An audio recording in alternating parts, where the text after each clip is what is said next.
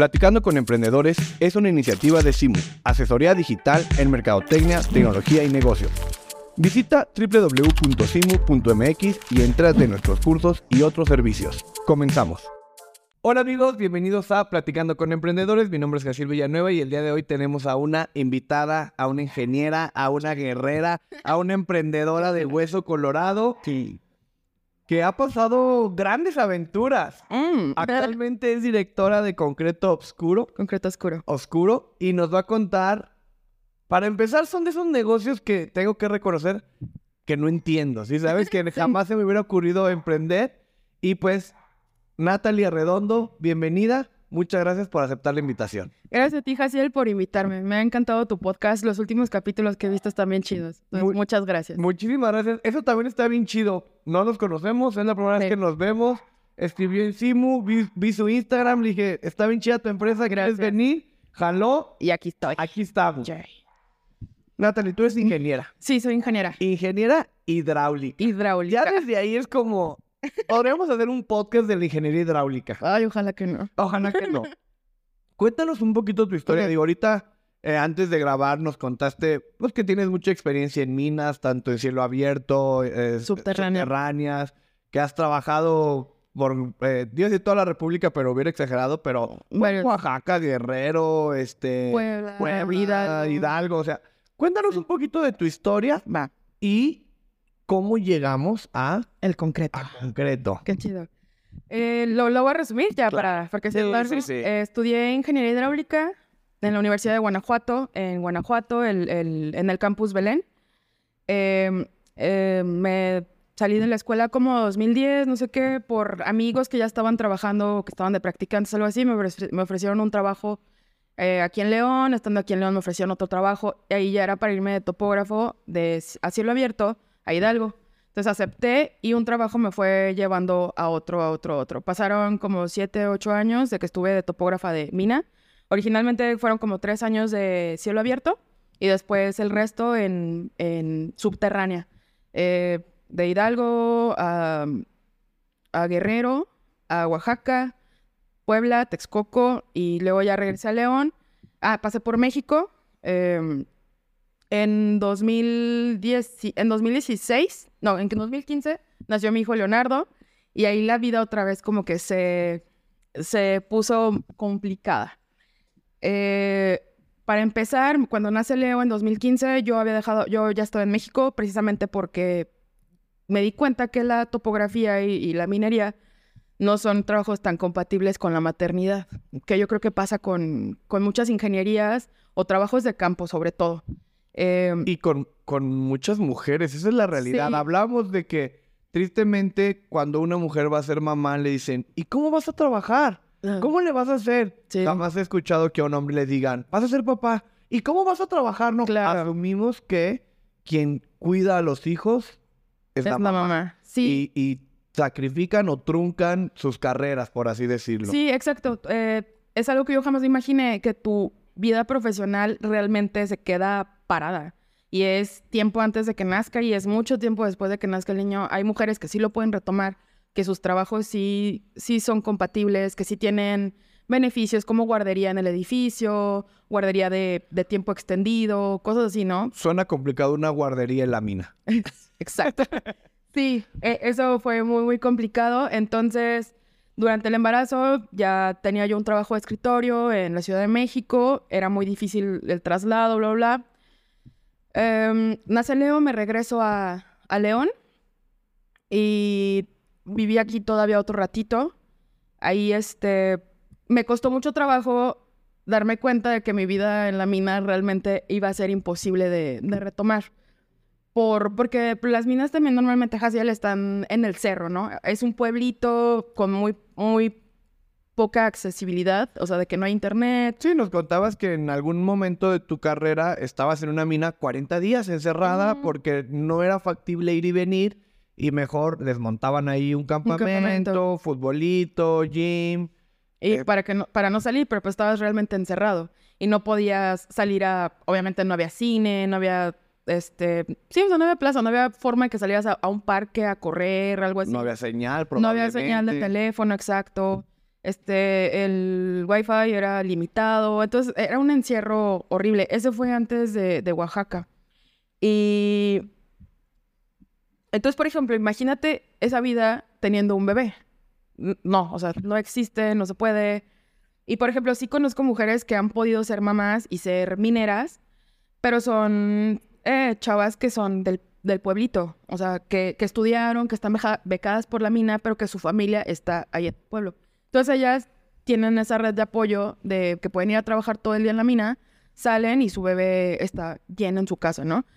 Como el- quien tiene una red de apoyo en la ciudad que puede ir a lo mejor a trabajar a una escuela, a una empresa, porque su red de apoyo en la ciudad es su mamá, es su suegra, Su es hermana, su hermana, su Su vecina, amiga, su cuñada. exacto. Pero pues tú, siendo de León, trabajando en una mina a N kilómetros de, de tu red de apoyo, sonaba imposible regresar. Exacto, sí, era imposible. Entonces, y aún así me, me, me la jugué. Tomé un trabajo ya cuando Leonardo tenía como seis meses. Tomé un trabajo que fue Puebla y Texcoco.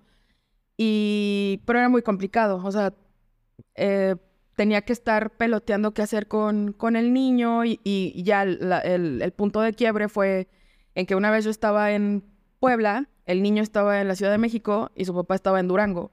Entonces, no, o sea, yo no quería eso. Yo, o sea, yo, la maternidad que yo me imaginé no era así. Entonces, sí, la solución fue así de, pues ya no, no puedo trabajar en esto.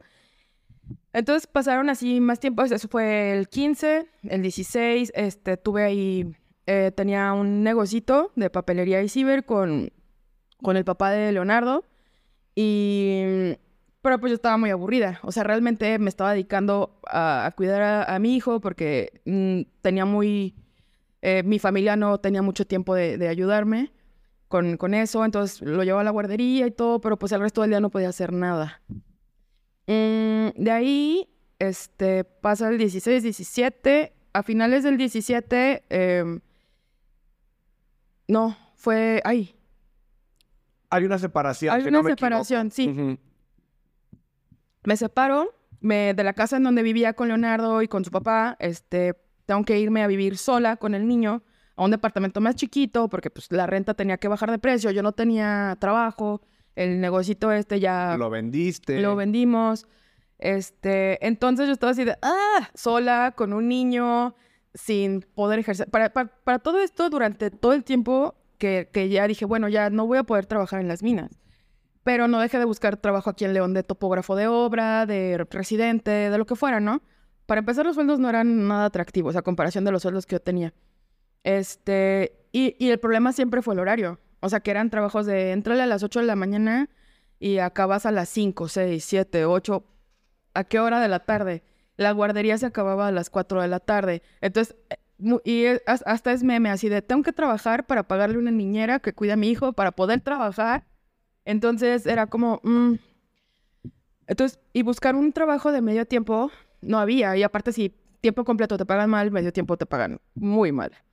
Y me separo, entonces yo no tenía trabajo, ya no estaba en el negocio, tenía el niño, nos fuimos a un depa chiquitito, este, y en eso, pues ya, es, eh, o sea, en ese lapso de la separación pasaron meses, ¿no? De que pasaron seis Claro. meses en, en la transición de, de la separación.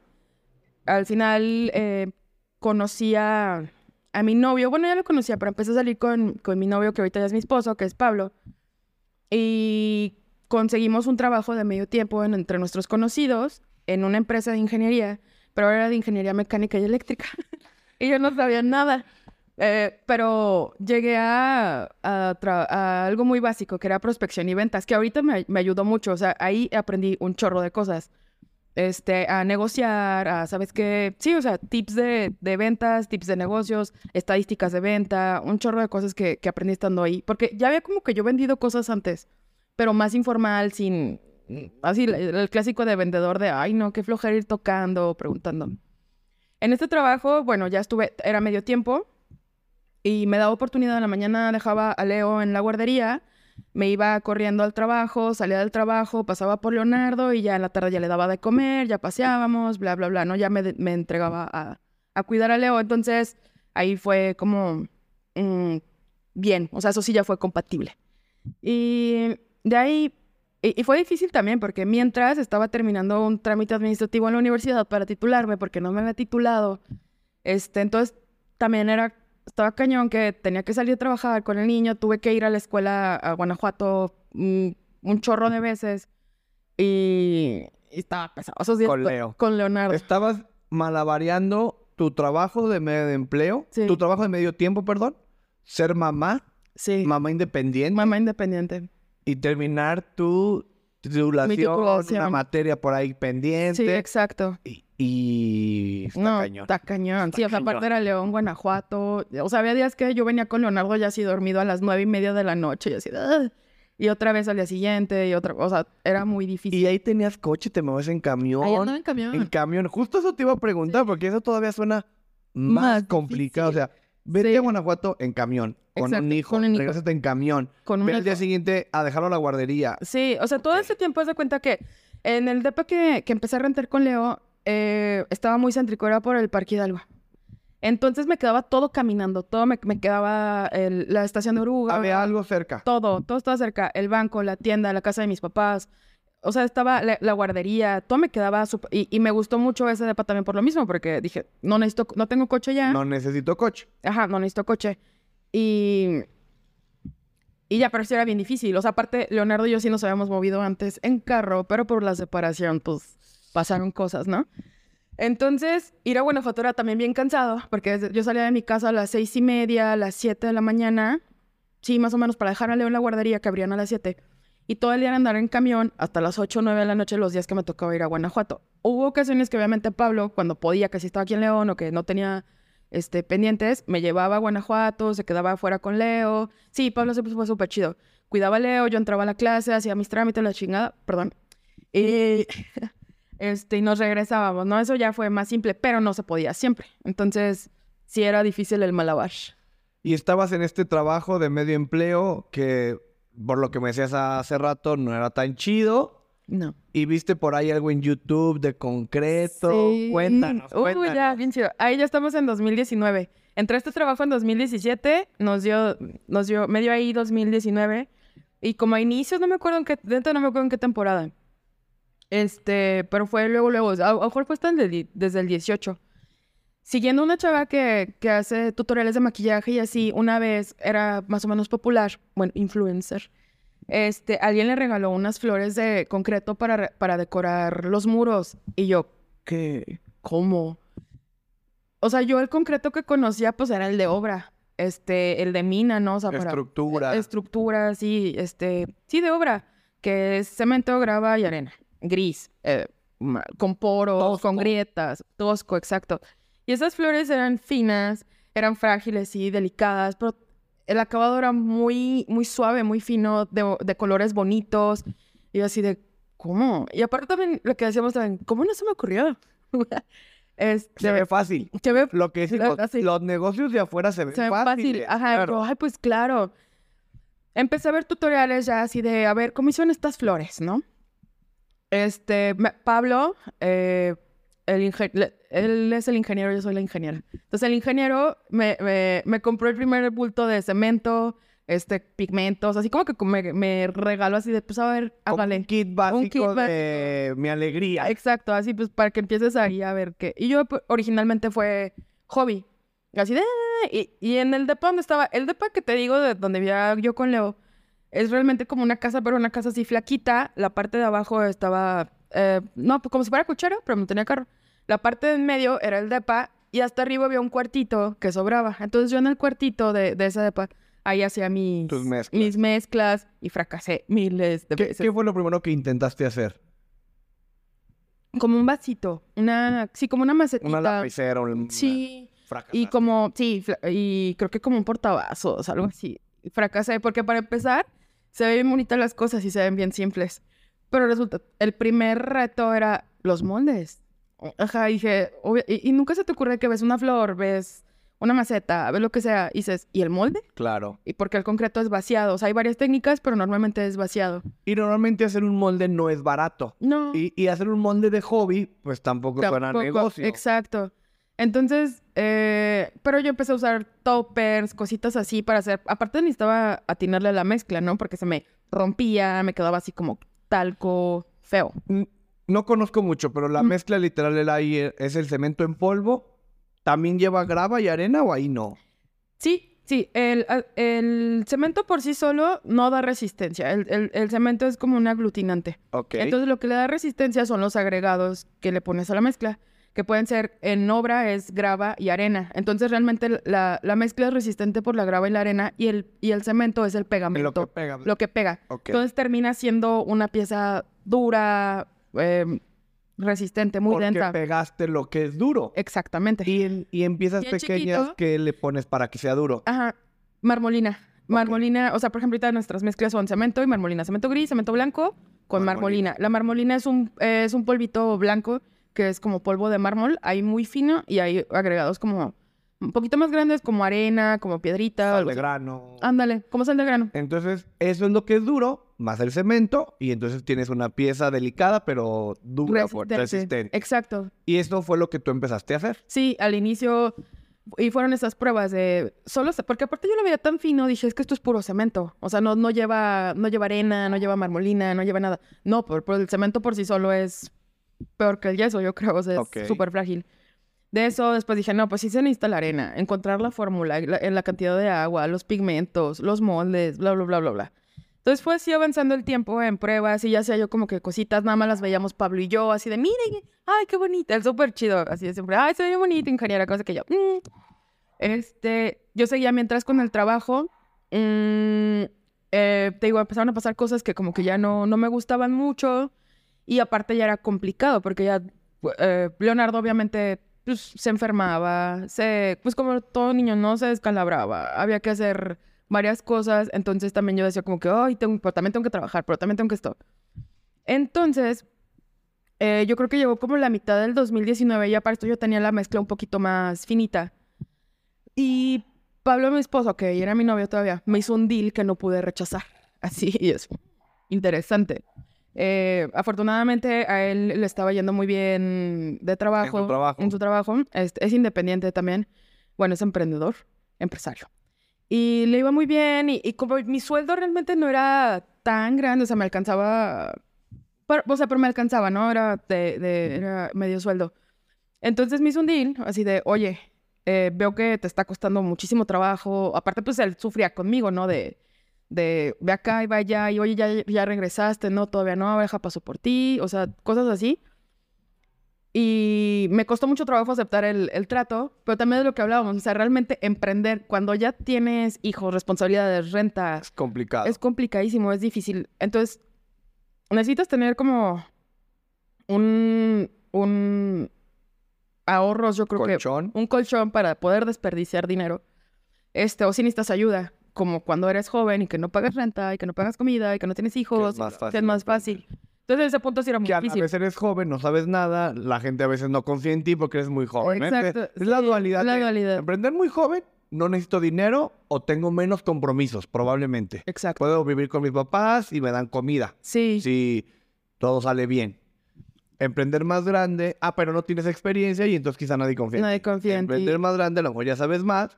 Pero tienes un chorro de, de De responsabilidades, de compromisos. Exacto. Sí, entonces, aparte, aceptarlo eh, fue muy difícil también como... eh, porque entré, obviamente, a, entraría yo a depender económicamente de, de Pablo. Algo que tú no, No. habías hecho. Exactamente, yo nunca había hecho, ¿no? Pero también yo decía, es que este trabajo está imposible, ya no puedo, no puedo con esto, no puedo con otro. Y como que yo dije, bueno, eh, en, no sé, en tres, yo, yo se me hizo bien fácil. Dije, "Pu- puedo empezar a vender de volada y ya con eso, eh, pues, Suplo el sueldo, por así decirlo, que sigue siendo un sueldo de medio tiempo, que quizá no era tan alto. exacto. Y aparte, el trato con Pablo eran seis meses. Así me dijo, no, no va a ser siempre, no, no, no, pero seis meses, siéntate tranquila, no va a pasar nada. Yo así de, oh, y aparte, imagínate, yo dije, ay, si me corta. Y así, sé. Pero para entonces ya estábamos muy, muy formal, muy, muy bien. Entonces, como que, pues ya me quité el miedo, la duda, renuncié como, el, el trato me lo ofreció Pablo, yo creo que como en mayo de, de, de ese año, 2019, no me acuerdo. Eh, te digo, ya el, el concreto ya, yo sabía traer yo la mezcla mejor, y como para agosto, septiembre, fue en agosto, renunció el 31 de agosto. Este, bueno, fue mi último día. Y lo acepté, o sea, pero me costó meses. Te costó trabajo decir no voy a trabajar. Exacto. Y alguien me va a mantener.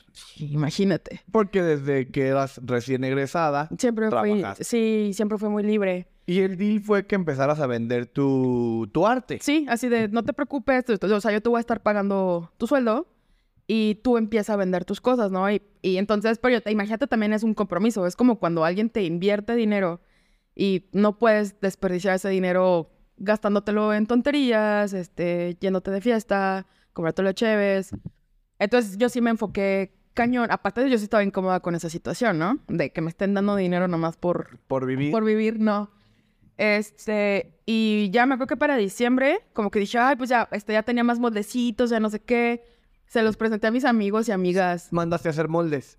Los compré. Tú los compras. Sí, los compré. Como moldes que ya existían, simplemente los Los compraste. compré. Y, sí, y eran empezaste a moldecitos hacer. así de silicón, bien Sí. chiquitos. O sea, todas las piezas al inicio eran así, pequeñitas, minis. Entonces fui comprando moldecitos y ya luego se los presenté a mis amigos y a mis amigas.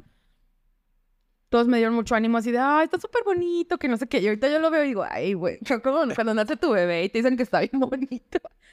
Y el bebé todo rojo, todo hinchado. Es algo así siento que fue.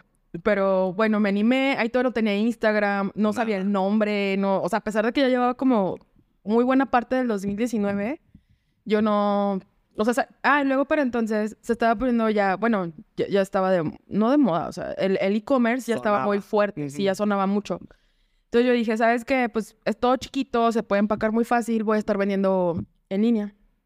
Eh, y esa era mi tirada, ¿no? Ya le puse nombre, abrí, mis amigos así de, y mi amigas de, ya, órale, ponle nombre, ya abre tu Instagram y no sé qué.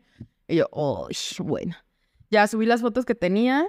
No sé cómo, obviamente mis amigos, eh, eh, es Family, Friends and Fools, Ajá.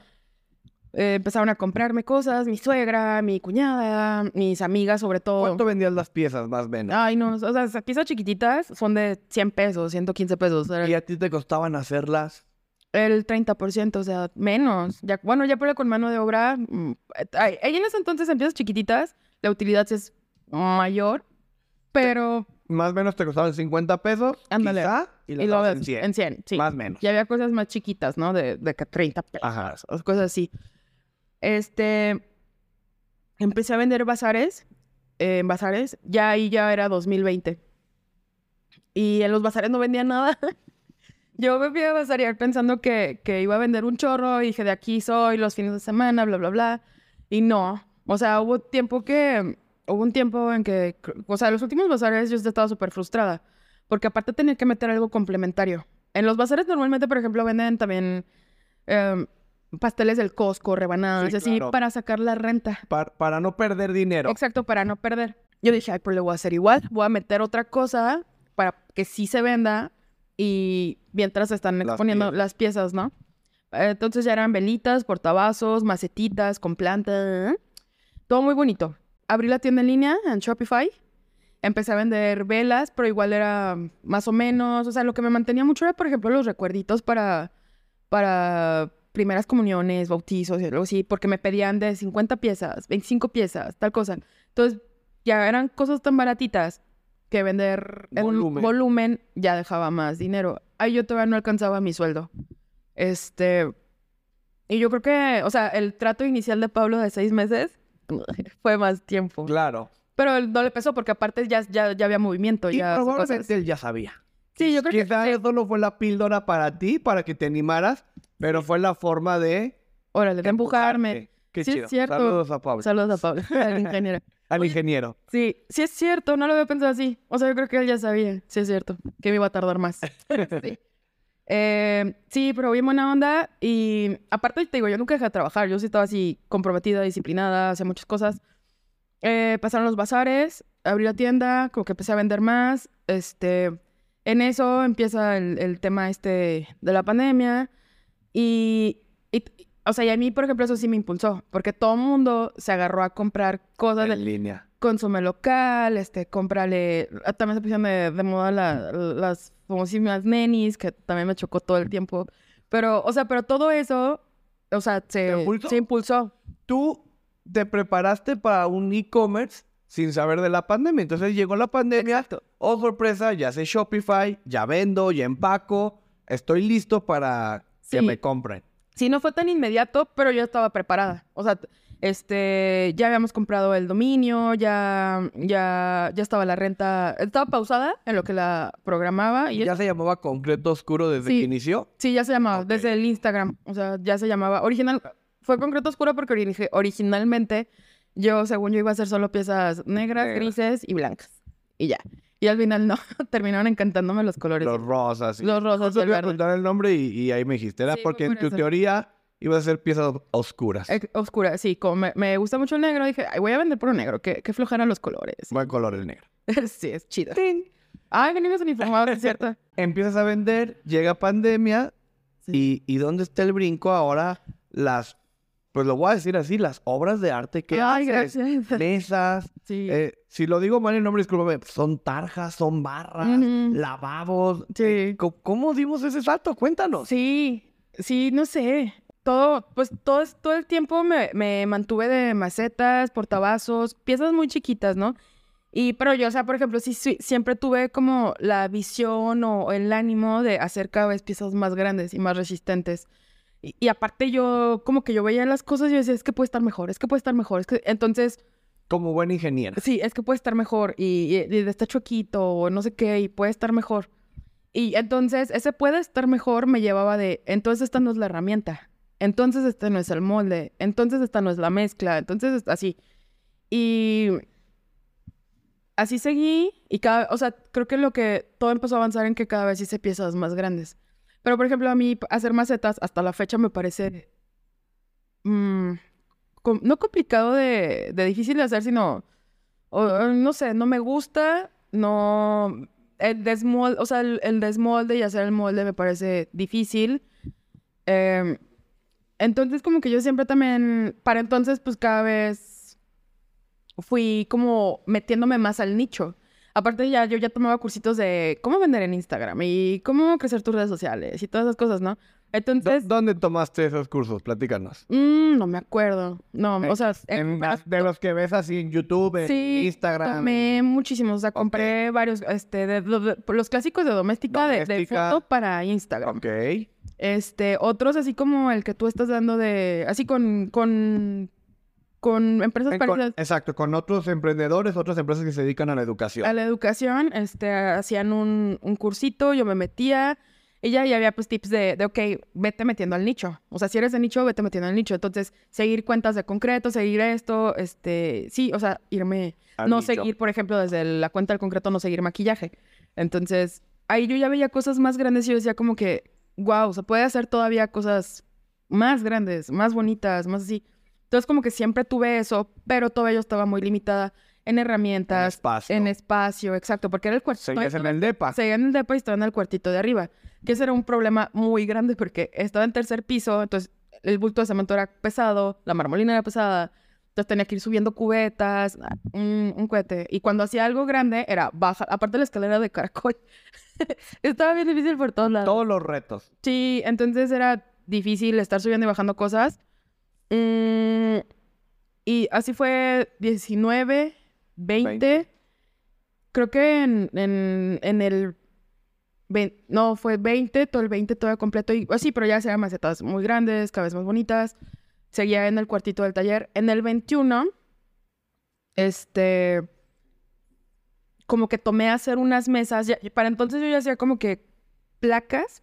O sea, como, haz de cuenta, a mí lo que me parecía difícil de las macetas es que es esto, es como, como si fuera, pues sí, todo es tridimensional, ¿no? Pero, pero tiene un hueco. Un hueco. Sí, o sea, Ajá. el desmoldar, me imagino que quitar el molde de ahí Eso, lleva su reto. eso, lo- sí, hacer el hueco. Me choca, o sea, hasta la fecha me choca. Quitar en los lavabos, en varias cosas, quitar el, el núcleo del molde es complicado. Y, y ya hay, este, obviamente con, con compresor y con cosas así, te evitas ya muchos, muchos de esos problemas. En ese tiempo no. Este, entonces, pero es muy difícil hacer algo así, a que hagas algo cuadrado, circular, plano. Una caja de pizza, por Ex- así decirlo. ándale, exacto. No hueca, pues, pero recta. Sí, es bien es mucho más simple el molde, es más simple preparar todo, es desmoldar bien rápido, o sea, es muy fácil de manejar. Entonces, em, me, me acuerdo que me animé a hacer unas mesas que O, o sea, la verdad es que las veo y digo, ¡ay! Qué, qué pena, pero, o sea, estaban bonitas porque hasta tengo fotos y me las tomó uno de mis primos así, de, a ver, ponte, ponte, ponte. Y yo, ay, qué pena, y salió así. Con, con las mesas, que no están feas realmente, pero ahorita que las veo digo, podrían estar mejor. Como que siempre pasa, ¿no? Que cuando ves tus trabajos hacia el pasado, dices, ¿qué onda? ¿Por qué hacía eso, no? Porque vas evolucionando. Sí, vas aprendiendo. Y aparte sí, digo, no, no tenía las herramientas que tengo ahorita, no tengo los conocimientos que tengo ahorita, los materiales, sí, o sea, es un mundo de diferencia. Me animé a hacer esas mesas, este, y te digo, yo como que dejé eh, de postear cosas más de macetas, cosas así. La cuenta estaba muy ligada a mí, o sea, yo siento que era Natalie, la de concreto oscuro, Ujú. de las macetas. Era como que maceta. Y tus ma- o sea, aparte también, lo- y lo sentía mucho de que me decían, ¿y qué onda? ¿Cómo van las macetas? Y yo, uy. Este, entonces, que- que ahí como que dije, no, ya necesito empezar a desprenderme. Después hice una venta de unas barras para una cocina. Todavía estaban, y ese sí ya fue un cohete, porque yo estaba en el tercer piso, entonces dije, las voy a hacer abajo, en, en la cochera, las tuve que colar en el piso, bla, bla, bla. O sea, y esa también cuando la vendí, dije, si la vendo, wow. De esos proyectos que emocionan. Sí, que funcionan. Este, las pude vender, eh, las hice, quedaron bonitas y le saqué muchísima publicidad. O sea, lo que hice fue tomar miles de fotos, videos, un chorro de cosas. De todo lo que ya habías aprendido en estos cursos. Exacto. Sí, y, y ya las mandé. Pa- eh, para entonces, ya como que estaba choteando yo las fotos y, y los reels y todo. Este, dije, necesito otras. Entonces en eso se, se acerca una conocida, Andy. Y saludos, Andy.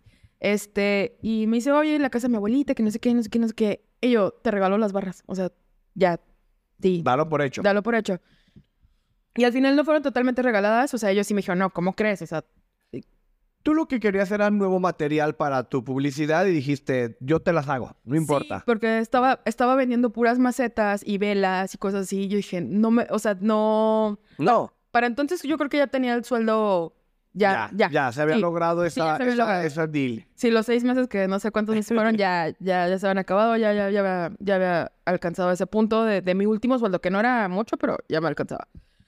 Este. Entonces, sí, yo dije, necesito publicidad diferente, este, necesito hacer otras barras, otras mesas, algo ya mejor hecho.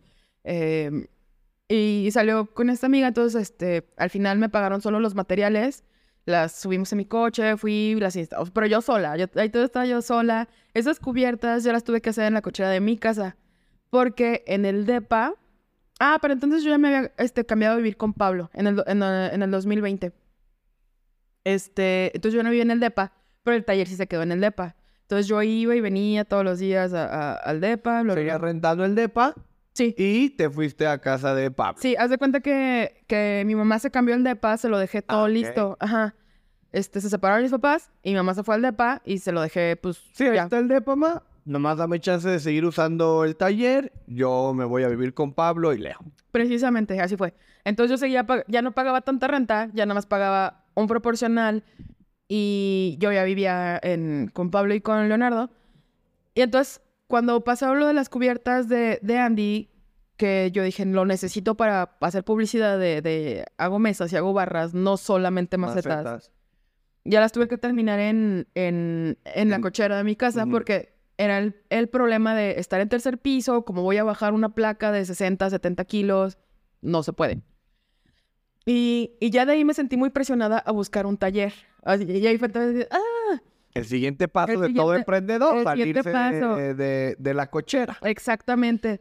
Porque, o sea, mi casa se estaba ensuciando, le estaba haciendo polvo y ruido a mi vecina. Aparte, o sea, hay muchas cosas que puedes hacer desde tu casa. Pasteles, Ándale, eh, no sé, comida, pero Programar. eh, marketing, claro, concreto. concreto. O sea, No, no, no. suena, Y era un suena cochinero. terrible hacer concreto. Sí, sí, estaba, era un cochinero.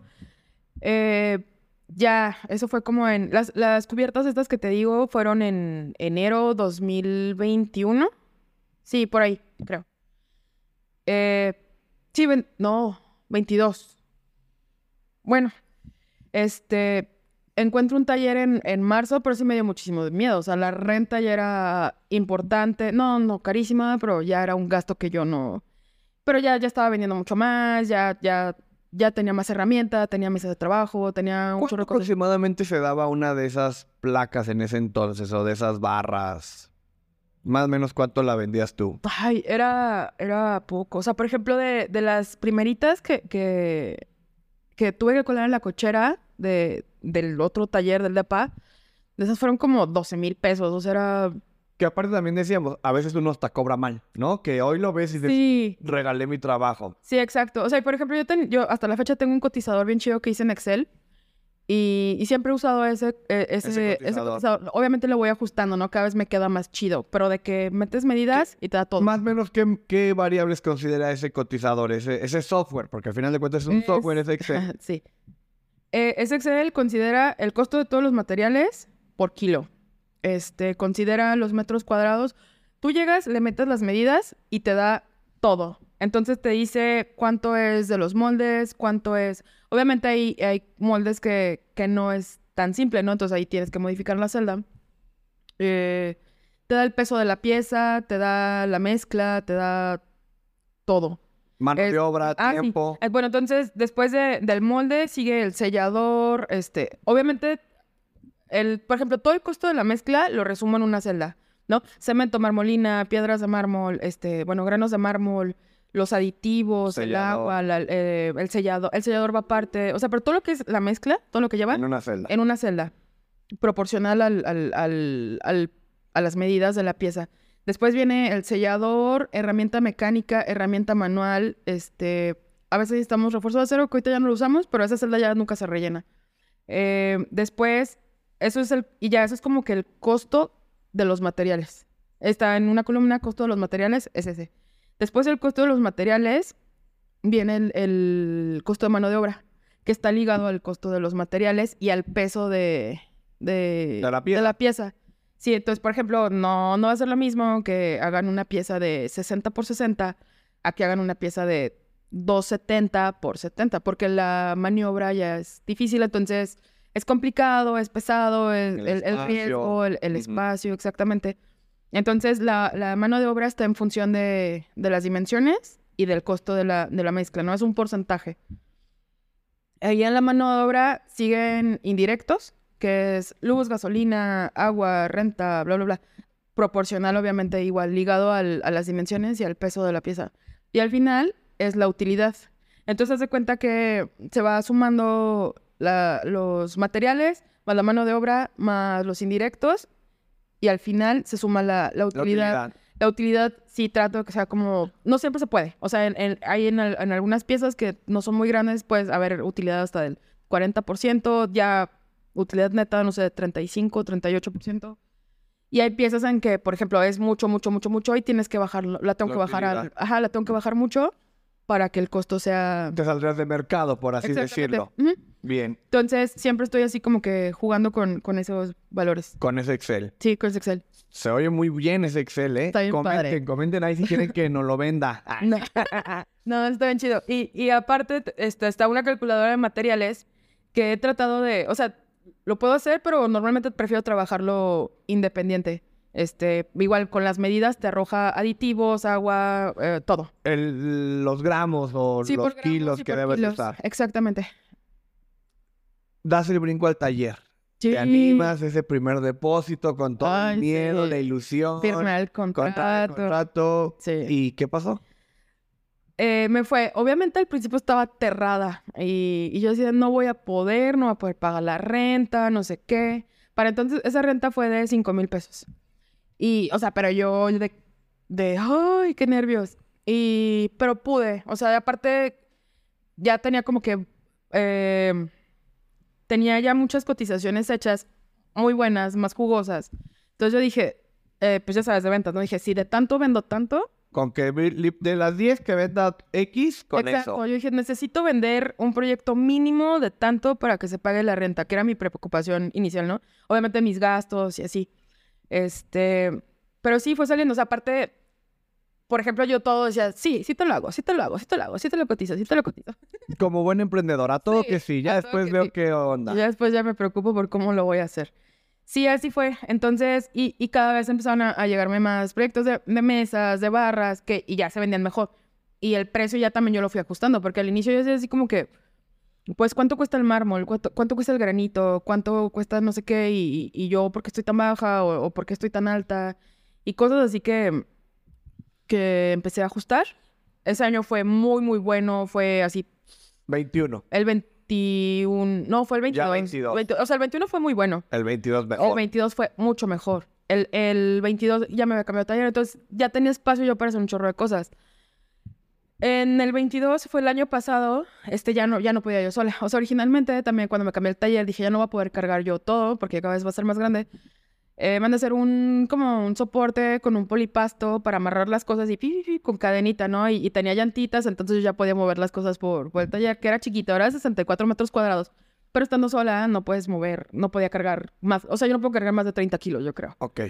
Este, ya tenía Que ya eso. 30 kilos es bastante porque hay quien no puede cargar un garrafón. Un garrafón garrafón, que son son 20. 19, Bueno, 20. 19, exacto. Sí, sí, entonces, este, eh, eh, necesité ayuda, tu- entonces como que tenía ayudantes mm, ¿Temporales? temporales, ajá, así de ayúdame a tal cosa, ayúdame a tal cosa, y así, ¿no? Para acabar, para cargar, para embalar. Pero que los contratabas por día. Sí, sí, sí, sí, por día, por día, por fin de semana.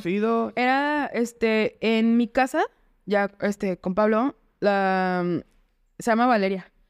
Este, ella me ayudaba a limpiar mi casa. Y Valeria es ingeniera. Ha estado bien chido porque ella... Era la casa de los ingenieros ahí, Sí, por todos lados. por todos. Yo estoy segura que los vecinos nos dicen los, ingenieros. Leo, creo que ya sabes qué vas a tener que estudiar, Leo. alguien por rebelde dice que no. Y por rebelde se va a letras. Ay, no. No, no tengo nada. Claro es cierto, claro. Sí, pero, Es eh, broma, sí, es broma. sí, por todos lados, todos somos nuestros amigos, todos somos ingenieros. Entonces Valeria, para acabar su, su ingeniería, me ayudaba a limpiar la, la casa. Y te la jalaste al taller. Sí, y yo así de Valeria, por favor, ayúdame a colar tal cosa. No, que sí. Y después Valeria ya empezó a trabajar, ya un trabajo de ingeniera, obviamente decir, pues prefiero que Dale. trabajando de ingeniera. Pero me empezó a ayudar su esposo, que es Francisco. Francisco sigue trabajando conmigo. Y fue originalmente, fuimos a Guadalajara a instalar un escritorio. Y ya, eso fue Francisco. Y me sentí muy, muy contenta. Digamos que Francisco fue tu primer colaborador, Sí. digamos de verdad, no porque Valeria no lo sea, pero Sí. el que el compromiso Semana con semana. ya hay que pagarle. Sí. Y fue a los poquitos meses de- del nuevo taller, o sea, porque sí. Ya estamos en el segundo taller, ¿verdad? No, en el No, en primero. el primero, En en el el- en el primero. primer sí, taller. estamos en el primero. Este. Y ya Francisco y yo, pues ya- ella también, ya como tenía ayuda, pues cada vez podía vender más, podía aceptar más pedidos, podía hacer cosas más grandes. Pablo se- seguía o sigue en su trabajo. Sí, Pablo tiene su cosa aparte. Bueno, en O su sea, emple- en en su su- en su emprendimiento, emprendimiento. Este, sí, o sea, Pablo sí siempre ha sido como que importante en la historia, porque aparte, pues Pablo sí sabe un chorro de negocio, bueno, ya sabía, mm, tenía más experiencia en negocios, este, en finanzas, en Cotizar. administración, en cotizar, exacto. Este, mm, o sea, por ejemplo, yo lo cuento en el equipo, aunque no se lleva ningún porcentaje del dinero, y él me dice, quiero, quiero mi dinero. Quiero mi dinero. Show me the money. Todavía no, Todavía no. no lo tendrás. Y empiezas a vender un poco más. Sí, empieza más Francisco. grandes. Cuéntanos para los que no tenemos ni idea. Digo, si están escuchando esto en YouTube, pues podremos poner imágenes y algo, pero si alguien lo está Sí. escuchando en Spotify, en particular tú trabajas concreto y terrazo. Sí, Platícanos cómo es tu proceso, o sea, qué haces. Cuéntanos un poquito para quien no conocemos qué, qué es, qué es concreto y terrazo. El concreto es una mezcla, es de cemento con agregados. El cemento por sí solo, como ya te decía, no, sirve. no sirve. Le tienes que añadir agregados para darle resistencia. Eso es concreto. Hay, este, hay morteros, hay concreto, este, hay morteros de diferente tipo, pero bueno, el concreto es una mezcla de cemento con agregados y agua. El agua es como si fuera el, no, no es como si fuera, es el catalizador. Este, sin agua todo está seco, no, no sucede nada. Y el terrazo es la misma mezcla. Es un, es el clásico piso de, de abuelita, que aquí no hay. Pero No hay. no hay. Volteé a ver si había. Este, pero es una mezcla igual de concreto o un mortero con agregados de, de mármol, cuarzo, este, cualquier piedrita que te... O sea, por ejemplo, puedes hacer terrazo hasta con la arena. Son esos pisos que son como terrosos y que tienen destellos de cositas que brillan. De, colores, De ajá, que no colores. son como los mosaicos de, de colores. No, no, no. No, o sea, es- son pisos que salen piedritas de colores, piedritas blancas, piedritas rosas, negras, amarillas, ahí. Todo esto tú lo mezclas como lo vemos en las obras que el, que el albañil hace el hoyo de cemento. sí, no, bueno, no. Tú tienes una, Una mezcladora. una La mezcladora. historia de la mezcladora está bien chida, ahorita te la cuento. todo, lo, todo va a la mezcladora con, con tu mezcla y de esa mezcladora Se vacía a un molde. a un molde. Que el molde puede ser de silicón, si es algo pequeño, de Sí, madera o de, De- qué? de- sí, ahorita ya casi todos los moldes son de madera y de acero. O sea, ya tiene que ser algo, como ya son piezas más grandes, eh, tienes que buscar un material económico que te sirva para varios usos de preferencia. También moldes de fibra de vidrio, que son un poquito más costosos, pero te dan un montón de réplicas. Una vez que lo vacías, ¿qué ocurre? ¿Qué ¿Cuánto ocurre? tiene que pasar? Mm. ¿Va al horno? ¿No va al horno? No. Nada. No, nada. Este, el pro- se llama fraguado. El proceso del fraguado del concreto, o sea, mm, normalmente son 28 días. El concreto de obra son 28 días. Siete días lo tienes que estar regando con la manguera. Si tú ves a los maestros, de repente están así con su manguera, lo tapan y así está, ¿no? Nosotros, por los aditivos, nos ahorramos ese tiempo de curado y el fraguado, eh, bueno, ya casi en alcanzar la resistencia máxima, está en 24 horas o menos. Por ejemplo, ahorita que hace un chorro de calor, desmoldas en 15 horas, 18 horas, sin problema. Y Cuando ya, hace frío, un cuando- día. Sí, un Dos. día o hasta dos, dependiendo de las Si dimensiones. está húmedo, no te favorece. No te favorece, O sea, sí. si llueve y eso no te favorece. Exactamente, no, no favorece. Y desmoldas y hay un proceso, Hay me un imagino proceso de ahí. desbaste, sí. Este, por ejemplo, el concreto normal, el aparente, el gris, se queda así, ¿no? Lo que tienes que hacer es que tu molde tiene que estar perfecto para que cuando tú desmoldes ya nada más detalles, blu, blu, blu, se quedó. El terrazo tiene que llevar a fuerza un proceso de desbaste para que queden expuestos los agregados de mármol o de cuarzo o de cualquier piedrita que tú le hayas puesto. Básicamente lo lijas. Ajá, lo lijas, así, brrr, haces Una polvo, lijadora, polvo para exhibir o que es exponer, se exponer es- estos aditivos, estos los agregados, las piedritas. agregados, las Ajá, las piedritas. Este, Y después hay un barniz o algo. Sí, lo pules, primero desbastas, ya se, ya quedan expuestos los agregados, y luego es un pulido para, pues obviamente como lo lijas así con un proceso muy abrasivo, queda rayado, queda grueso, queda feo, lo tienes que ir puliendo, queda, queda pulido, queda liso, queda suave, este, queda con brillo y se tiene que sellar. La recomendación de todas las piedras, así por ejemplo para barras de cocina es que estén selladas, algunas no las sellan. Eh, pero pues como este es un material un poquito más poroso, se tiene que sellar para que si se te derrama la cerveza, se encapsule No y, no, vaya- y no te manche la... Ajá. Y, y ahí termina. Lo más complicado de todo siempre es el molde. O sea, por ejemplo, las mezclas yo las diseño todavía y es como que es complicado, es difícil, tienes que tomar el frío, en cuenta el frío, este, la temperatura ambiente, la humedad, muchas cosas, ¿no? Pero ya está muy dominado. Y, y literal buscas el clima en tu teléfono, en la computadora. Eh, o- eh, ya es muy intuitivo. Intuitivo. Es que ah, sí. está haciendo sol y así está. Sí, así, es. ¿sabes que está haciendo un chorro de aire? Por ejemplo, más. Sí, por ejemplo, en, en ese taller todavía en el primero, en, o sea, en el del 2022, podíamos bajar las cortinas. Entonces, está haciendo un chorro de aire, baja las cortinas. Está haciendo mucho calor, baja las cortinas. Está así, eh, eh, con- eh, hay que enfriar el agua. Por ejemplo, ahorita que hace muchísimo calor, el agua hay que echarle Hielo, hielos. literal. Literal, enfriar el agua y, y en, en invierno, al contrario, el agua tiene que estar tibia. Ajá.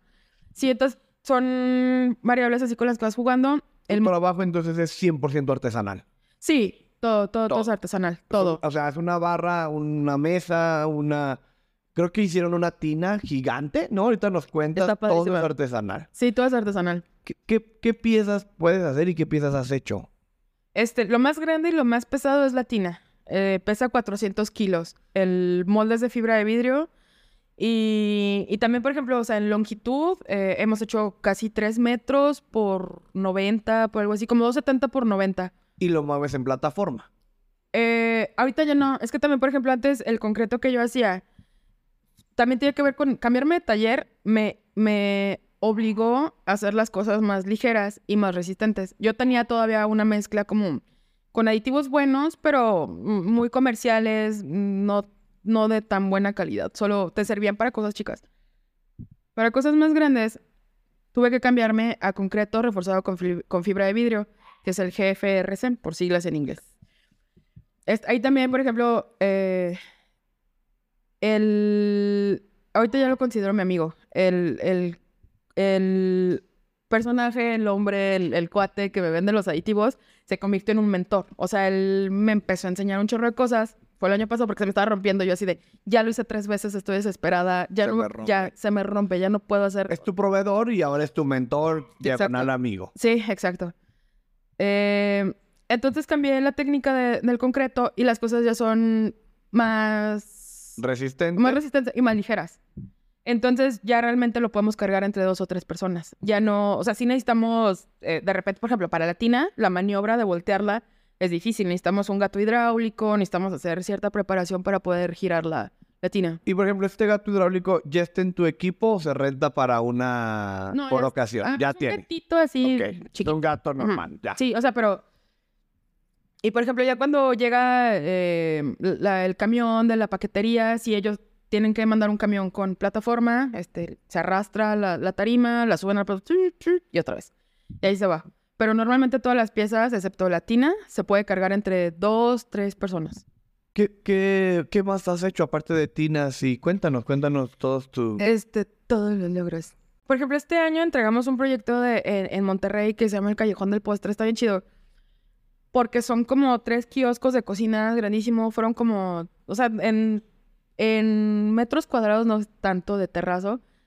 Pero fue muy importante. O sea, el, fue también, yo sentí que fue un, un parteaguas. Fue un proyecto muy bueno que también lo coticé y dije, "Ah, no, No se va a hacer. no se va a hacer. Y de Se ra- hace. Ajá, que se hace. Porque hice una muestra bien chida. Bueno, hicimos una muestra bien chida. Y le dije, mira, nos salió como el terrazo que, que tú quieres. Les encantó la, la muestra. O sea, con eso fue como que el, el Una gancho. muestra literal es un pedazo. Sí, es un pedazo. Una placa, por Una así decirlo. Sí. Este, les gustó un chorro y se empezó a poner bien serio. Y yo así de, "¡Ah! ¿qué voy a hacer? Se va Ya- a hacer. se va a hacer, se va a hacer, y yo no que pone este taller y no sé qué. Para entonces yo también, después de Francisco, siguió Mari, Marisol. Entonces ya así como que Marisol, Jones, que, o sea, cada vez era más trabajo y ya no cabemos. El de taller ahorita, sí, sí, bueno, pues como le hicimos, quién sabe, todavía otras. El primero eran 64 metros. Ajá. Ahora actualmente cuántos 250 metros te cuadrados. fuiste a más del doble. Sí, sea, y un todo se fue al doble. importante, sí, Sí, claro. todo se fue al doble. La renta, todo. Todo. Este. Y. En, en 2022 también. por- ah, por ejemplo, también nuestra capacidad de, de colado en 2022 en el taller este de 64 metros era de 40, 30 kilos por, por batch. O sea, por, por colada, no, la maquinita, la batidora no nos daba más, más de ahí. Y en. Y no sé si has escuchado el concurso Creare. Es un concurso del Creare de la Secre- Secretaría de Desarrollo Económico y Sustentable del Estado de Guanajuato, la CEDES. Obviamente en colaboración con este, empresas privadas y, y otras, este, ¿cómo se dice? Departamentos de- del Estado. Dependencias, todo. Dependencias del Estado.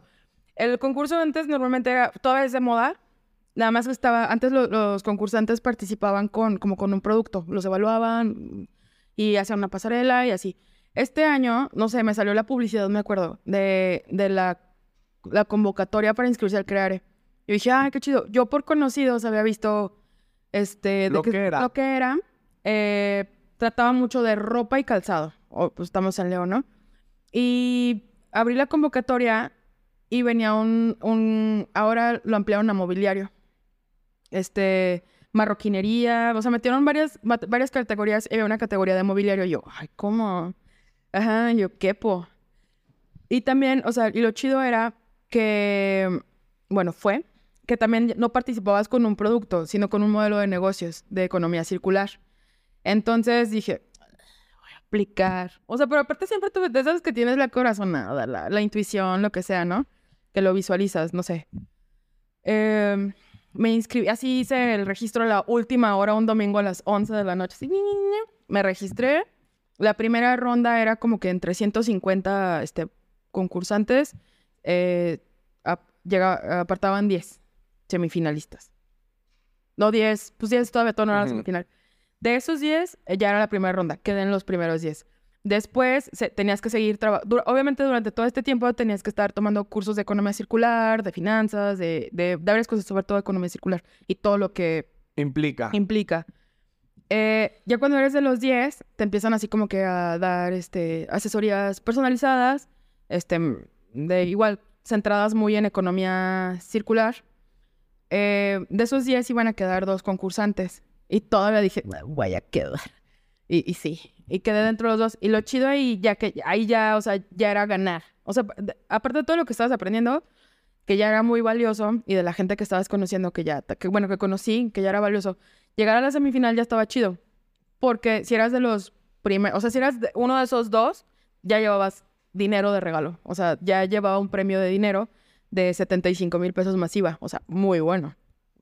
Bien, una buena lana. Una buena lana para invertirla, ¿no? O sea, porque pues así que te den dinero para invertir. Para, para entonces, obviamente, el taller yo todo, todo lo, lo, lo- hasta ahorita todo el dinero, bueno, no todo, ¿no? O sea, pero se reinvierte gran parte. Sí, de- agarras lo que necesitas para vivir, pero en realidad la mucho o poca utilidad que pudiera haber es eh, más herramienta, más se material. todo. Sí, sí. Entonces, ¿sabes? Estuvo bien chido porque sí queda entre los dos, este, eh, entre los dos últimos. Y me ganó este premio, entonces fue bien chido porque le pude meter al, al taller un chorro de cosas. Sí, le inyectaste esa, esa lana. Ajá.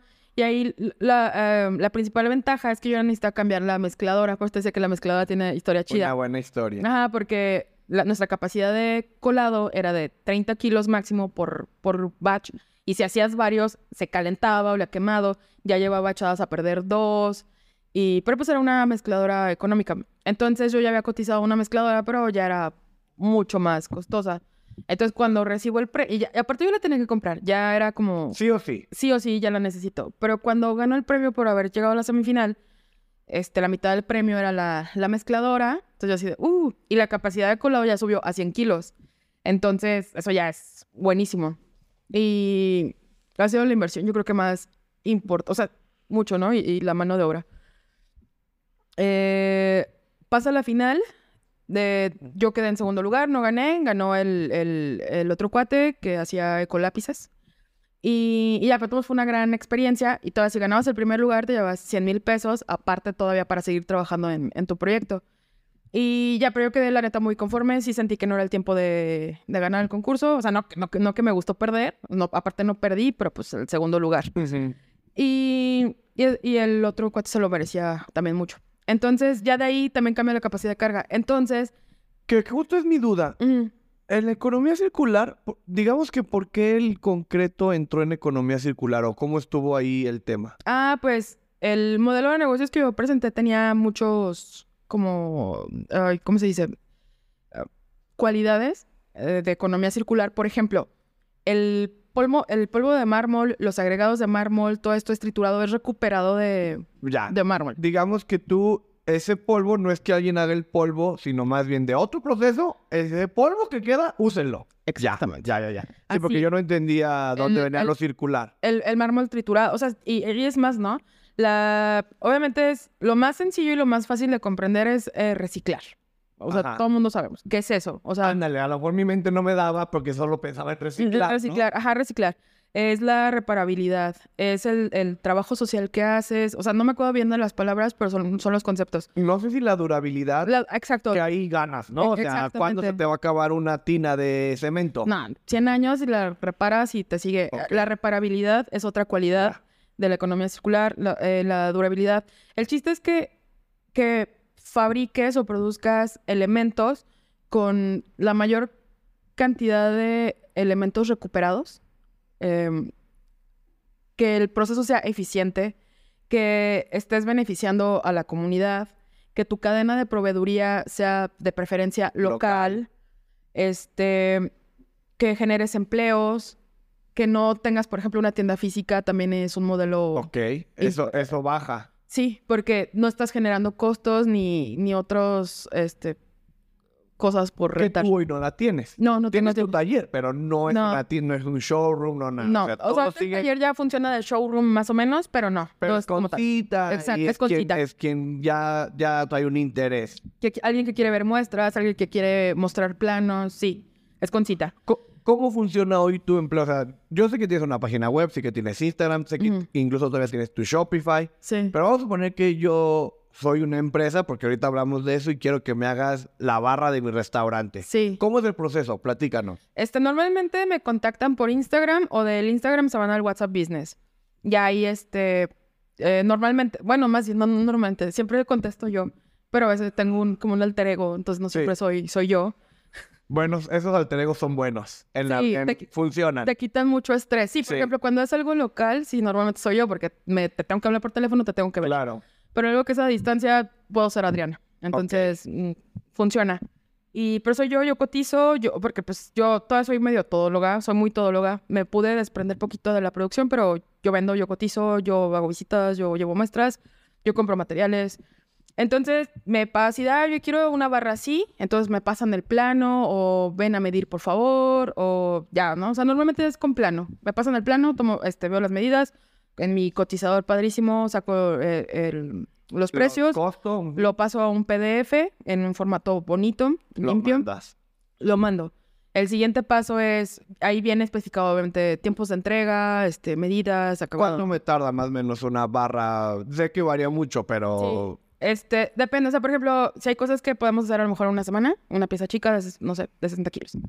Pero un proyecto ya más grande con las barras, ahorita traemos 6, 8 semanas. O sea, nosotros, por ejemplo, ahorita el, el calendario hasta julio ya está lleno. Cualquier proyecto nuevo que entre eh, se empezaría a fabricar después de julio. Exacto. Ok. Sí, o sí a mitad de julio, algo así, pero sí, ya, o sea, ya, ya está julio casi lleno, lleno, estamos en finales de julio. Y hay piezas que sí, en donde hay una ventana de tiempo, las Métela. metes. Ajá, entonces traemos ahí un calendario y, y hay un paralelo donde... Y justo eso, tienes un tablero, hay, hay órdenes de producción, ¿cómo, Sí. cómo, cómo funciona ahí en el Sí, pues taller? ya, entonces yo cotizo, me dicen, ay, ¿sabes qué? Sí te lo quiero vender. Ahora les anticipo, también dependiendo de, del monto, me tienen que pagar 100%, 60%, 50% para que entre a la línea de, de producción. Que no entra inmediatamente a fabricarse, sino entra al calendario de, de producción. Exacto. Este, el calendario, lo del calendario es más o menos reciente, ¿eh? porque empezó así como que... "Ah". Entonces ya dije, no, necesitamos organizar ya. Algo en lo que fallo mucho yo es en calcular el tiempo de mano de obra. No, a veces yo digo, ah, esto está... mm", O a veces le echo un chorro y a veces le echo bien poquito, que normalmente le echo muy poco. Este, entonces ya en colaboración con Valeria, la, la chava que me ayudaba originalmente, ahorita ya trabaja otra vez conmigo. Regresó. Regresó, ¿Y ajá. sigue también Francisco? Sí, Están los dos. Están los dos, Genial. Francisco. Ajá. Y Marisol. Ah, Marisol también entró después del, del Creare. Ella fue. Una parte de- del premio era para contratar a alguien más y ya no se fue. O sea, ya se quedó. Ok. Sí, ya tiene también como un poquito más de seis meses. Este, entonces Valeria, como ella es ingeniera, no recuerdo en qué, pero sabe mucho de procesos. Valeria me ayuda a planear el, el calendario. Y aparte, como ella está en el taller, también este, me dice, no, yo creo que en esto nos tardamos más, nos tardamos más. Y, ¿qué le parece si sí? Bla, bla, bla. Entonces, Se empieza a hacer una mano derecha de producción Sí. importante. Sí, importante. Este, ella ahorita todavía está estudiando, está estudiando, o sea, me- eh, está estudiando una maestría, entonces ella está un tiempo parcial y así, ¿no?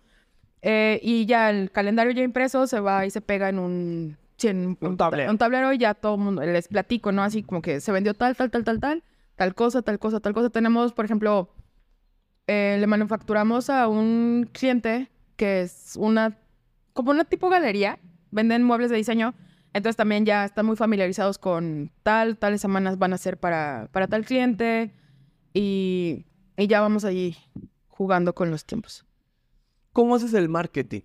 Eh, eh, en las dinámicas estas de Instagram me decías que es tu fuente principal. ¿Qué Sí. haces para prospectar? Cuéntanos cómo es tu estrategia de mercadotecnia. Este, siempre siempre he pagado publicidad. Publicidad. Ah, Facebook Ads. ¿Cuánto inviertes más o menos, si se puede Ah, saber sí, no, sí. Ahorita eh, está como en 3.500, 4.500, 4.000 pesos al mes. Puede, o sea, a lo mejor puede ser menos, ¿no? Pero yo creo que promedio, ponle 3.000. ¿Y lo mandas a todo México, a ciertas No. ciudades? ¿A, a dónde lo mandas? A, a, a donde más vendo. O sea, por ejemplo, hubo un tiempo que donde más vendía era Monterrey.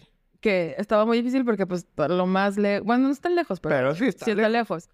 Eh, Monterrey, Ciudad de México, Guadalajara. Ahorita es como Guadalajara, Ciudad de México, Monterrey.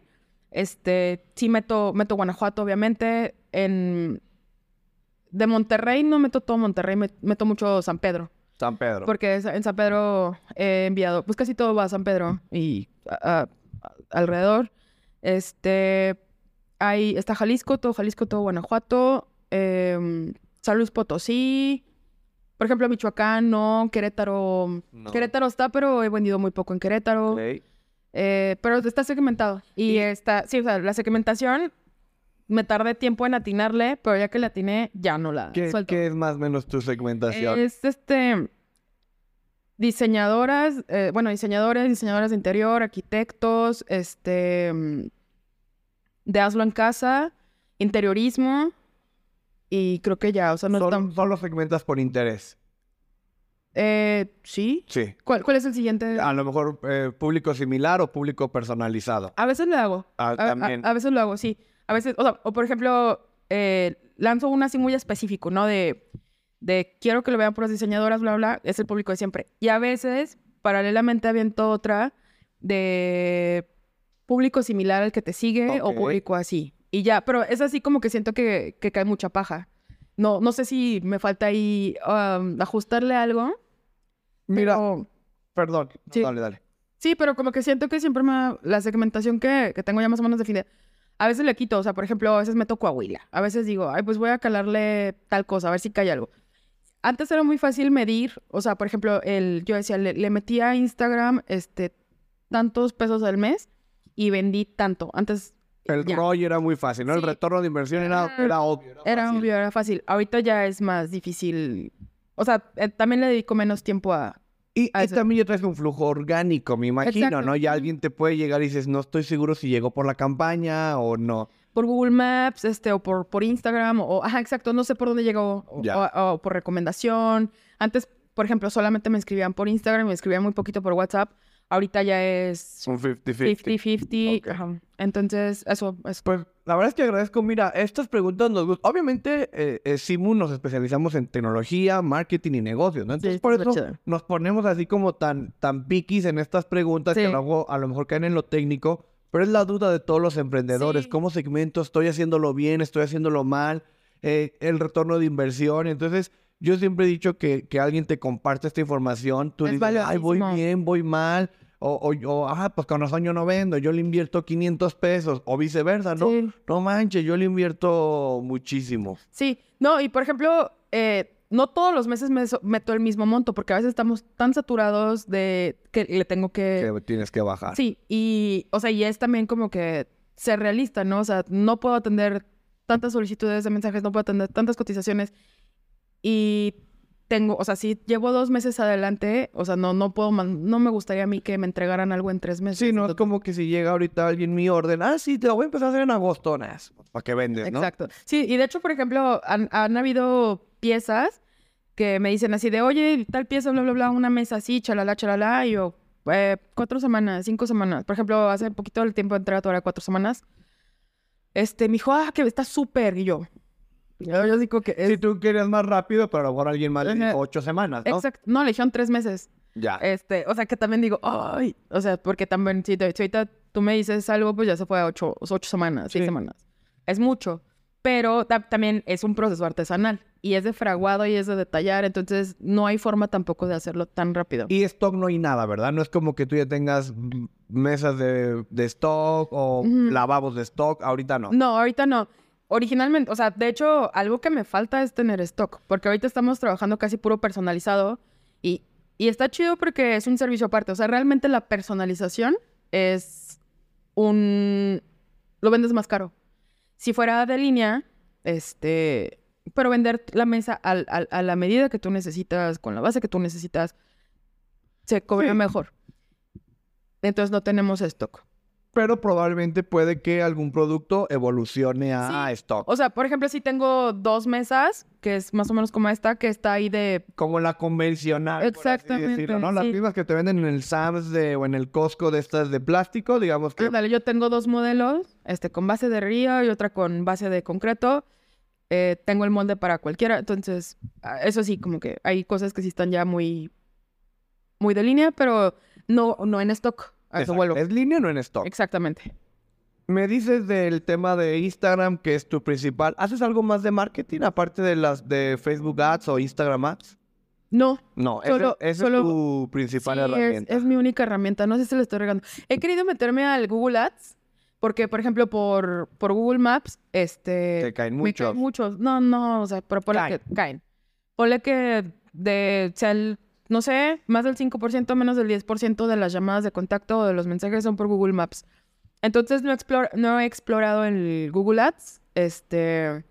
Y ya, ah, y no me acuerdo por qué, porque realmente hace poquito, ya es que te están así de, Eh, sí, de- invierte, invierte, invierte, invierte, invierte, hasta que te dicen, te damos un, como un bono, un cupo, ah, este crédito adelantado, Exacto. para que lo, no lo he hecho.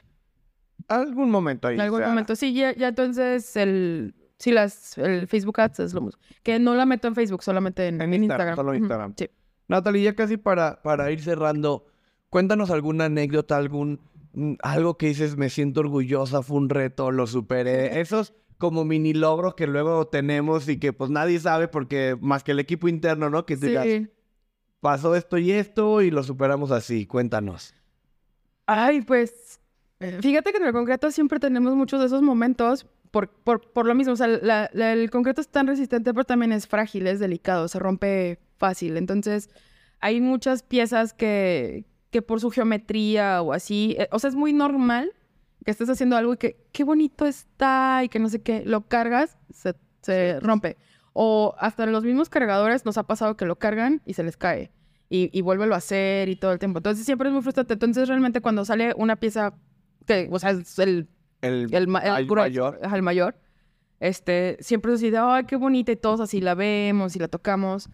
Y, pero por ejemplo, ahorita que nos cambiamos no, al taller de 250 metros cuadrados, sí todos nos sentimos muy orgullosos, muy contentos, porque, y, y los chavos luego, luego me dijeron así de, ¿cómo cabíamos? Así, que, estábamos así, apretado. Ajá, o sea, hasta tengo clientes, al- así que veo como recurrentemente, eh, arquitectos, me dice, oye Natalia, ya vi que te cambiaste de taller y qué bueno, es que cómo estaban ahí, que es que yo así, ay, qué pena. Entonces, ahorita, por ejemplo, este año nos sentimos muy orgullosos de, del taller. Este, tenemos más espacio, trabajamos más libres, cada vez es más. Ahorita eh, nos hace falta otro colaborador, tiene que ser hombre para igual, porque ahorita ya somos más, Más mujeres, que, hombres. hombres. Buscas, busca, buscas lograr la igualdad. El equilibrio. El equilibrio. Ah, sí, aparte, la neta es que sí carga más un vato. O sea, no, Sí. no hay de otra, ¿no? Entonces nos falta ahorita un chavo que eh, estoy viendo en mes ya tomar la decisión de, de Integrarlo. Integrarlo. Y, y, por ejemplo, justo también lo, lo que nos obligó a, a cambiarnos de taller fue el Callejón del Postre. No cabíamos. Y es un proyecto padrísimo, las fotos están increíbles. eh, todavía no hay fotos finales, tenemos fotos ahí, El reels proceso. del proceso. Pero sí, y por, y por ejemplo, también esta semana los trabajos que, entregamos lo- los veo totalmente diferentes a lo de hace un año. O sea, es un acabado mucho más fino, más bonito y con menos imperfecciones y con imperfecciones, ¿no? Pero ya, por ejemplo, en foto digo, ay, ¿dónde está, no? Y, viéndolo así digo, tiene, tiene algo, o sea, y pues yo porque tengo ojo, ¿no? Y eso solo lo has logrado por la práctica, ¿verdad? Sí. O sea, es práctica, Es práctica, práctica, práctica, práctica, práctica. mejorar, práctica, prueba y fallo, como Sí, dicen y- por ahí. Y sí, o sea, es práctica y error, echando muchísimo a perder. Obviamente ya ahorita que, que- que algo se echa a perder nos duele mucho porque son muchas horas invertidas y muchos materiales. No se recupera nada, ¿verdad? ¿Hay algo Sí. que pueda recuperar? Sí. Sí, es, es de, las, de lo chido también de- del concreto y de... O sea, si lo mojo, digamos que los puedo recuperar. Ah, no. No. No, no, no, no. O sea, ya, ya que está quebrado, estrellado, algo así, lo que puedes hacer es triturarlo y hacer, por ejemplo, un terrazo de un terrazo descompuesto. Ya. O sea, como, como un inception de, Sí, de digamos terrazo. que esto, es- esto ya triturado te va a servir para que sea esa que nos explicabas al principio, que sea lo duro que le pones al cemento, Exacto, por así decirlo. Sirve de, de esa De sustancia agregado. de agregado. Exacto. Sí, entonces, sí, todo ha sido con mucho esfuerzo, con constancia y, y, y, ah, y también mejorando cada vez las herramientas. O sea, no es lo mismo lijar como lijábamos hace un año Que que, con una con algo más profesional y más que la- adecuado la, ahorita. mezcladora, todo. La mezcladora, todo eso. Entonces, eso, el, tra- el, el resultado final obviamente va mejorando. ¿En algún momento te financiaste, te apalancaste, todo, traes ahí alguna, algún crédito o todo ha sido orgánico? Todo ha sido orgánico. Sí, o, O sea, sea, todo ha sido... las macetitas en tu cochera fuiste poco Sí. a poco. Que realmente, pues, la primera eh, el primer financiamiento, perdón, fue Pablo. Pablo. Sí, ese fue, ese fue el primer financiamiento, Sí. pero de ahí en más No, no has tenido que recurrir a, a un tarjetazo. Bueno, no, un tarjetazo sí, No, pero a un crédito mayor, No, no. no, o sea, el- la, la segunda como que inyección de dinero fue el, el premio de Creare y ya de ahí no, o sea, sí te digo que obviamente hay urgencias en que, pues tarjeta, este, o a mi hermano, mi, eh, uno de mi hermano, el que me sigue es Banco Braulio, de repente sí de, güey, Préstame tu tarjeta. no, préstame dinero, dinero, préstame sí, dinero. préstame dinero. Yo creo que no hay un emprendedor, bueno, seguramente sí, pero es, un, es muy común que los emprendedores pues traemos topadas la tarjeta y dices Sí. que caiga el proyecto chido Sí, y la, yo creo que sí, digo, los, lo agregaremos a las preguntas de, de cajón de Ajá. platicando con emprendedores. Sí. ¿Qué sigue? ¿Qué sigue para Concreto Oscuro? Ay, pues ahorita, este, quiero que este año vendamos más que el año pasado. Eh, ahorita, eh, según la proyección, vamos como muy poco. Bueno, no, no, o sea, no es muy poco, pero eh, quiero subir más las ventas. Si digamos que tu semestre uno del este año vas como un 10%, Un 10% arriba, del arriba. semestre Sí, yo que ya es algo bueno, pero que bueno. ya es bueno, pero yo, yo quería un 30. Ok. Entonces, para el 30 ya voy un poco lejos, pero pues tengo ya también más herramientas y más tiempo de ponerme a vender, de ponerme a cotizar. Entonces, quiero vender más este año y mm, está lo de, en la tienda en línea estamos distribuyendo los aditivos que usamos. Este, quiero que eso arranque, ya está, o sea, ya está, y, pero quiero meterle Te volviste como una distribuidora de estos Sí. aditamentos. Empecé, empezamos siendo como embajadores, ¿no? Así ya, ya era la, la embajadora. Y ya ahora los distribuimos eh, desde nuestra página. Y quiero, ahorita estoy como, quiero enfocarme en, en impulsar eso. Y esos aditamentos básicamente solo lo usa quien quiere hacer tu, el Sí. mismo trabajo que tú, no sea muebles, eh, Sí, un concreto más fino, más resistente, sin refuerzo de acero, que eso es importantísimo. Porque también estar comprando acero y el precio del acero es una cosa... volátil. Ay, y te lleva mucho tiempo hacer un, un armado de acero. Entonces, hacer ese tipo de concreto es mucho más bonito, más simple, más limpio, todo. Entonces, los aditivos sí los va a comprar, al- pero me siguen muchas de esas cuentas. Sí. Me siguen muchas cuentas de concreto. Claro. Entonces, tengo el canal, tengo el público. De- decía en el episodio, pues no sé si en el episodio pasado, porque ya no sé en qué orden van a salir, pero Ajá. decía Isela, colegas, ¿no? O sea, te siguen colegas, ¿no? que son Exacto, competencia, sí. pues, pero pues, tus Pues colegas, colegas, al sí. final del día. Sí, sí. O sea, y me escriben y lo conozco a muchos y me saludan y Hay todo. industria ahí. Sí, entonces, no, y no tengo problema con eso, la verdad. O sea, no, ni me quita, ni les quito, ni... Probablemente si tuvieras problemas no estarías aquí en el podcast porque Eh, Exacto. no compartirías tus secretos. Sí. Entonces, bueno, eso y como a largo, mediano plazo me gustaría hacer pisos de terrazo, este, a lo mejor sí colados en obra o, o colados en... En el lugar. En el lugar, en taller. Este, y ya ese es como que un poquito más adelante.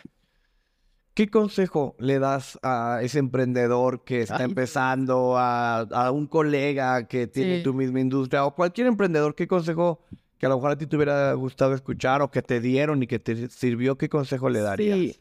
A mí me costó muchísimo trabajo conseguir consejos. O sea, sí, también a veces siento que yo me tardé mucho en, en- en las mezclas. Y por ejemplo, si a mí alguien me escribe por Instagram o por WhatsApp y me dice, hola, soy de Chile, hola, soy de Perú y hago esto y, y, este, no sé. Em, la neta es que en YouTube hay todo. O sea, y yo creo que lo primero que tienes que hacer es reconocer en qué te falta, qué, en qué está yendo el dinero, en qué está yendo el tiempo, qué te está fallando y buscar información, ¿no? Y, y, y sí acercarte a alguien que ya lo haga y pues, no, vas a- no pasa que te claven el visto.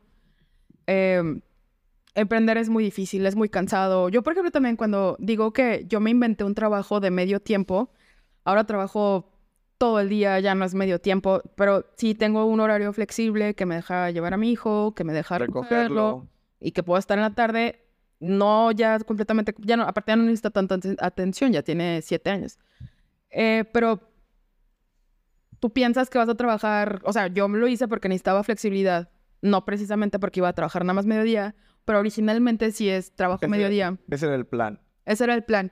Y ahorita pues es trabajar todo el día y cada vez, por ejemplo, el, el mínimo indispensable cada vez está más cargado. O sea, cuando dices, ay, no, es que ahora sí me duele la cabeza, es que no sé qué, neta llega el momento en que lo mínimo que tengo que hacer es, Muchas cosas. es muchas cosas, es un cerro y no para y no para, y al día siguiente igual, y al día siguiente igual, y al día siguiente igual. Y hay días también, entonces, o sea, es- creo que emprender es como una carrera de resistencia. Ya es que en la carrera decían, no son carreras, son carreras, no carreritas. Sí. Pues siento que algo así es. Y, y, pero creo que nunca llegas a, a un final. O sea, creo que es así va a ser siempre, ¿no? Yo creo que puedes consoli- consolidar más tu empresa y con más capital y con más recursos, pues tú te vas separando, ¿no? O sea, vas pagando por el tiempo. Que también, este, o sea, también hay que ver al momento de, de emprender que, cuál es tu objetivo. De, yo quería tiempo, este, te- pero quieres invertir, pues a lo mejor en un restaurante no es la más forma más fácil de, De de invertir. invertir. tu dinero, ¿no? Yo creo que hay que enfocarse bien en, en qué quieres hacer y saber que van a salir las cosas mal. Yo creo que... Y vienen pérdidas de tiempo, de dinero, de mano de obra, de esfuerzo. O sea, no sé. Es, es muy difícil. Que, que le piensen bien antes de animarse a emprender y que aguanten, que aguanten vara. aguantar, ¿no? sí, aguantar vara. Sí, o sea, aparte neta sí siempre mejora. Siempre, siempre, siempre mejor. Sabes que no ves lo peor y es frustrante, pero pues no pasa de ser un día malo, una semana mala, un bache de un mes, lo que sea, ¿no? Pero siempre pasa. Buenos consejos ahí para Ah. los emprendedores. Natalie, imagínate que te digo, tu próximo tweet se va a hacer viral. Está bien difícil. Está bien difícil, ya sé. Sí. ¿Qué diría ese tweet de Natalie para el mundo? ¿Qué, Sí. qué- qué mensaje le quieres dejar? Sí, lo estuve pensando y no, probablemente sería un meme. Un gran Pero- tweet. Sí, este, pero no sé, o sea, por ejemplo, algo que está choteada y todo, pero siempre lo digo así, es fake it till you make it. O sea, y es un tipo de bluff, pero tampoco es bluff, porque realmente en... tienes que estar preparado para tomar las oportunidades. No es como que quiero vender, como cuando cotizas y cotizas y, ay, a ver si lo vendo, ay, no se va a vender. Y cuando sí, y lo vendes, entonces pero tienes que, ah, eh, sí, aparentar, fingir. Y no nada más es fingir, es sentirte como que eres capaz de eso. O sea, es de... O sea, por ejemplo, yo de mí, cuando pienso en Natalie de Concreto Oscuro, o sea, muy aparte de mi, de mi maternidad, de que soy esposa, de que soy varias cosas, cuando pienso en mí, en la Natalie del concreto, me veo de cierta forma, ¿no? O sea, es, tengo en mi cabeza una imagen. Y siento que las decisiones que vas tomando bueno, que voy tomando, me acercan cada vez a, eso. Entonces creo que ese es el fake it. Y cada vez es, vas logrando pequeños pasos que te acercan, que te acercan. Pero no sirve si no, no hay constancia, si no te preparas, ¿no? Así, por ejemplo, ahorita sí digo, bueno, ya tengo el taller.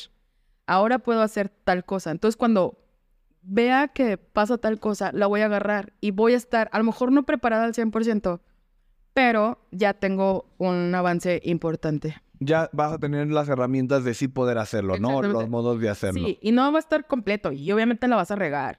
Y obviamente, o sea, yo siento que sí cuando es algo por primera vez y más en algo que es artesanal, que es una pieza física, o sea, es muy probable que salga mal y hay que considerarlo en el costo. Pero si ya tienes el espacio, varias cosas, se facilita, ya no, ya no va a ser tan difícil como, por ejemplo, ahorita no te puedo vender yo las barras de un restaurante, todas las bandas, o la- todas las barras de un restaurante, restaurante, si yo estuviera en el cuartito del tercer piso. O sea, también hay que ser realistas. Realistas. Saber hasta dónde puedes y, y dónde no. Sí, y, y ver hasta dónde puedes estirar la liga sin quedar mal, sin quemarte, sin... Sí, Sí, sin, sin quemarte o Sí, sin, sin quemarte. sin- sin hacerte daño en tu negocio, por así decirlo. exacto. Natalie, ¿algo que quieras agregar a todos los que te escuchan, a, a tus fans? ¿Qué les quieres decir? Fans. Este, nada, pues, no sé, siento que llevamos un chorro de tiempo. Gracias por escucharnos. Y me encantó conocerte, Jaciel. Estoy muy, muy contenta de estar aquí, orgullosa de estar aquí. Y yo siento que es un gran proyecto. Y los emprendedores que has traído están bien chidos. A varios ya los ubicaba, este, sí, de conocidos, de conocidos, de conocidos de la industria. Y no sé qué chingón, qué chido que me tocó estar también. Estoy muy contenta, gracias a todos. Pues no manches. También a todos allá ya atrás. me, me puse, me sonrojé. Ah, Gracias, gracias por aceptar la invitación, por seguir. Simu, por creer en Simu. Qué chido. Eh, ¿Tus redes sociales dónde te encontramos? Instagram, arroba concreto. Ay, se usa, la, se usa la arroba todavía, no sé. Todavía, todavía. Instagram, arroba concreto oscuro, pegado, sin una O, concreto oscuro. Ok. Este, y ya. ¿Tu página? Va a página concretoscuro.com, de ahí está el enlace a la tienda, hay galería, está el Instagram, Google Maps, Concreto Oscuro, este, en TikTok hay muy poco, tengo que meterle ahí, en YouTube hay también dos, tres videos, tengo que meterle también ahí, este, Facebook, la verdad no, No. no, y es todo. Pues ya está. Muchísimas gracias si Gracias. llegaste hasta aquí a escuchar la historia de Natalie. Gracias si conoces a alguien que crees que le pueda servir la historia de Natalie, compártelo para que le llegue, para que le escuche, para que todos los tips que nos compartió sigan creciendo. Si lo estás escuchando en Spotify, regálanos cinco estrellas, compartir. Si lo estás viendo en YouTube, suscríbete, like, comenta.